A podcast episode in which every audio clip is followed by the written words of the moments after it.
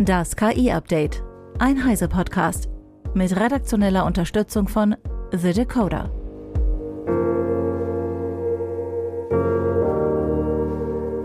Ich bin Isabel Grünewald und dies sind heute unsere Themen. Wildes Personalkarussell bei OpenAI. Googles KI-Offensive stockt. Vorschlag für neue EU-Regelung für KI aus Deutschland und KI-gestützte Kryptowährungsabzocke nimmt zu. Das Wochenende war für OpenAI alles andere als ruhig. Nachdem der Vorstand den CEO Sam Altman am Freitag überraschend gefeuert hatte, zeichnete sich am Samstag die Kehrtwende ab. Altman sollte zurück auf seinen Posten. Nun hat der gemeinnützige Vorstand des Unternehmens jedoch einen völlig anderen Weg eingeschlagen und den ehemaligen CEO und Mitbegründer von Twitch, Emmett Shear, zum Interim-CEO ernannt. Er wird den Posten von Mira Murati übernehmen, die eng mit Ortman zusammengearbeitet hatte.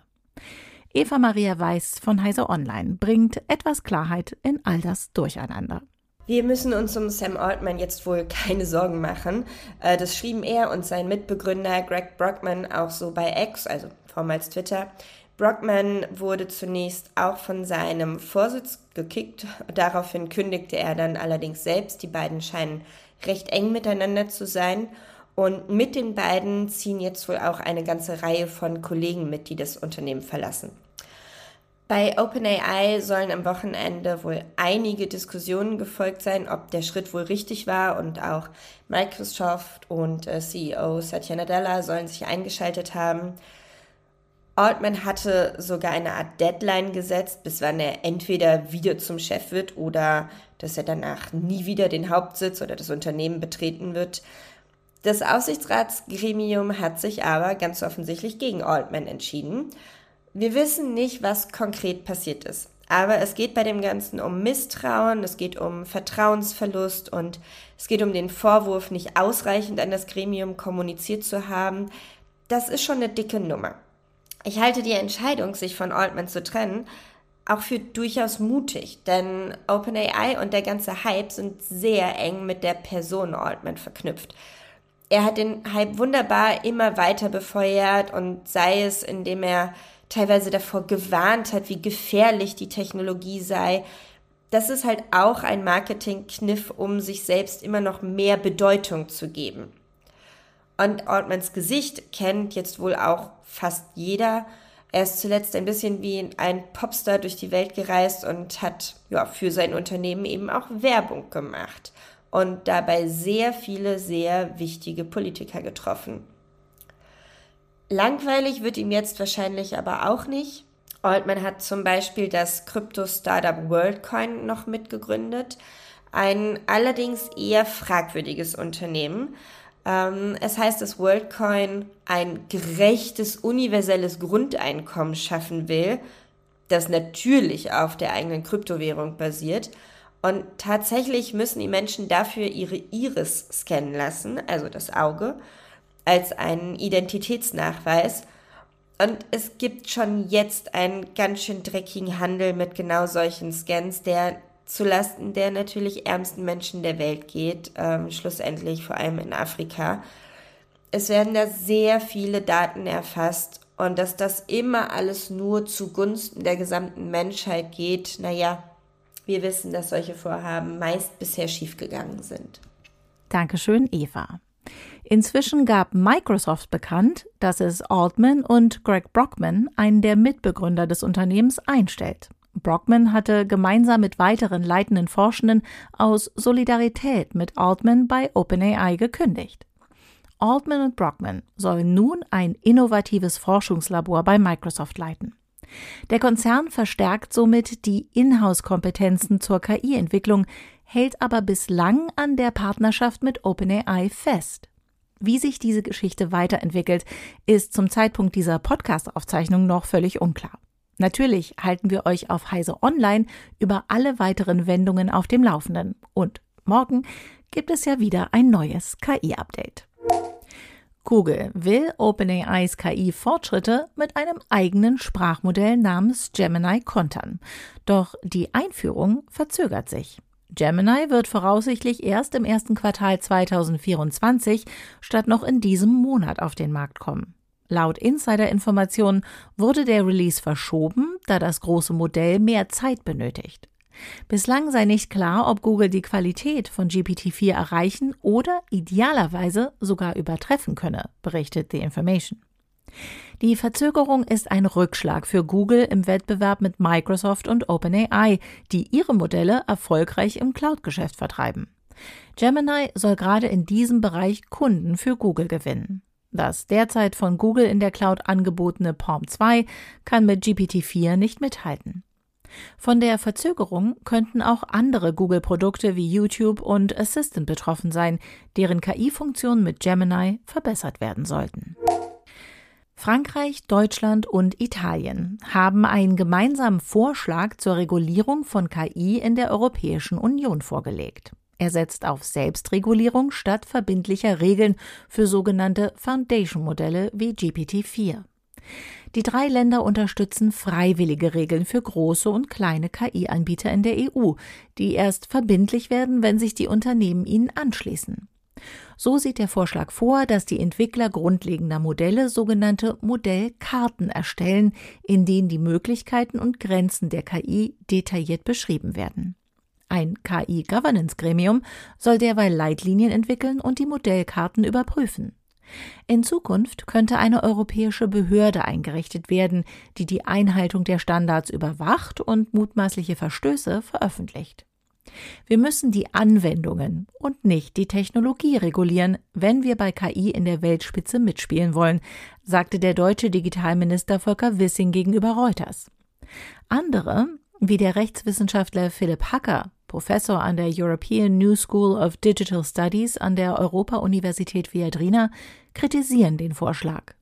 Der Kompromiss zur Regulierung von Stiftungsmodellen oder vielmehr zur Nichtregulierung, setze ganz auf Transparenz und Selbstregulierung für die erfolgreichsten Modelle wie ChatGPT und GPT-4 und widerspricht damit den monatelangen Diskussionen im EU-Parlament und vielen führenden KI-Experten. Er halte diesen Ansatz daher für falsch und kurzsichtig. Der Deutsche Gewerkschaftsbund fordert anlässlich des heute beginnenden Digitalgipfels der Bundesregierung Mitbestimmung der Sozialpartner beim Einsatz von künstlicher Intelligenz. Gegenüber der DPA erklärt die DGB-Vorsitzende Jasmin Fahimi, in der Arbeitswelt ist der Einsatz von KI immer hochsensibel zu bewerten, weniger beim Ob als beim Wie. Deshalb müssen die Sozialpartner bei jeder Anwendung und Einführung stets konkret vorausschauend bewerten und beraten, um welche Risiken und welchen Zweck es geht. Fahimi kritisierte auch, dass die KI-Verordnung der EU eine Mitsprache der Sozialpartner nicht mehr ermögliche. Sie forderte die Bundesregierung, den Ministerrat und das Europaparlament noch einmal auf, eine generelle Öffnungsklausel für KI-Anwendungen in der Arbeitswelt einzuführen, analog zur Datenschutzgrundverordnung. Virenforschende von Avast berichten von einem zunehmenden Trend, bei dem Finanzbetrüger KI-gestützte Betrugsmaschen auf TikTok zur Abzocke von Opfern nutzen. Deepfakes, die berühmte Persönlichkeiten imitieren, sollen Opfer in Kryptowährungssysteme locken, die jedoch deren Besitztümer gefährden und das Vertrauen in digitale Plattformen aushöhlen. Dirk Knob von Heise Security mit weiteren Einzelheiten. Avas IT-Forscher erklären in ihrer Analyse, dass TikTok fruchtbaren Boden für diesen Finanzbetrug liefere. Es handele sich nicht um isolierte Ereignisse, sondern um Indizien, dass es einen wachsenden Trend zu KI-unterstützten Cyberbedrohungen gebe. Die Betrügereien liefen hinter einer Fassade der Legitimität, erklären die Autoren von Avast. Am Anfang stehe ein Deepfake-Video einer renommierten Person, der eine Krypto-Exchange-Plattform unterstütze. Nutzerinnen und Nutzer werden dazu verlockt, sich an der angeblichen Krypto-Exchange-Plattform mit einem Promo-Code anzumelden, der gleich eine signifikante Menge von Bitcoin auf das Konto verbrachte. Um jedoch diese Mittel abzuheben, müssten Interessierte zunächst Bitcoin dorthin überweisen, zur vermeintlichen Verifikation des Nutzerkontos.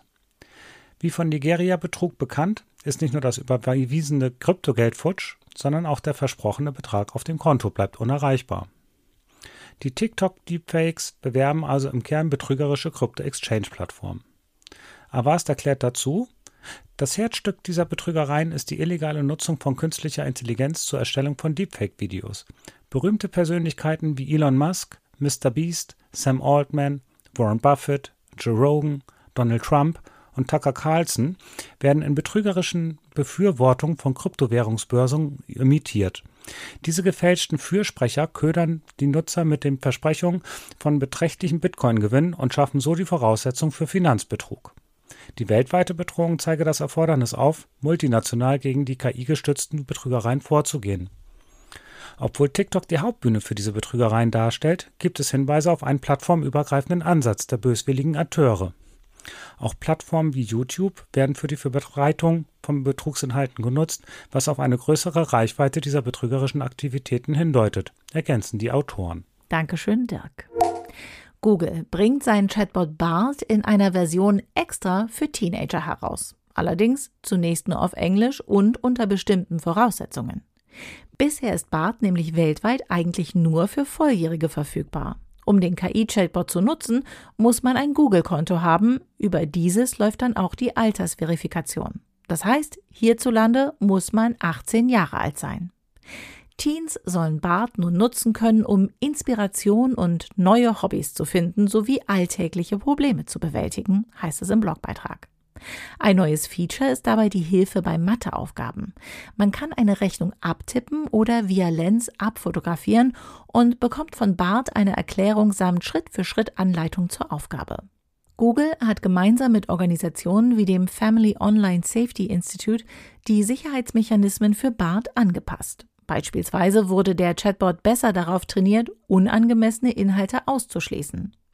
Zudem gibt es einen Onboarding Guide für Jugendliche, in dem erzählt wird, wie man generative KI am besten nutzt. In der Teen-Version ist zudem immer Googles Double-Check-Funktion aktiviert. Sie soll Halluzinationen verhindern. Meta AI hat Emu Video und Emu Edit vorgestellt. Die beiden KI-Modelle ermöglichen eine textbasierte Bild- und Videobearbeitung. Emo Video kann aus Text und Bildern vier Sekunden lange Videos erzeugen. Es soll kommerzielle Angebote wie Runway Gen 2 und Pika Labs sowie Forschungsmodelle wie Imagen Video von Google in Qualität und Prompttreue übertreffen. Emo Edit kann die generierten Videos via Prompting bearbeiten, etwa Objekte austauschen, Hintergründe oder Farbgebung ändern.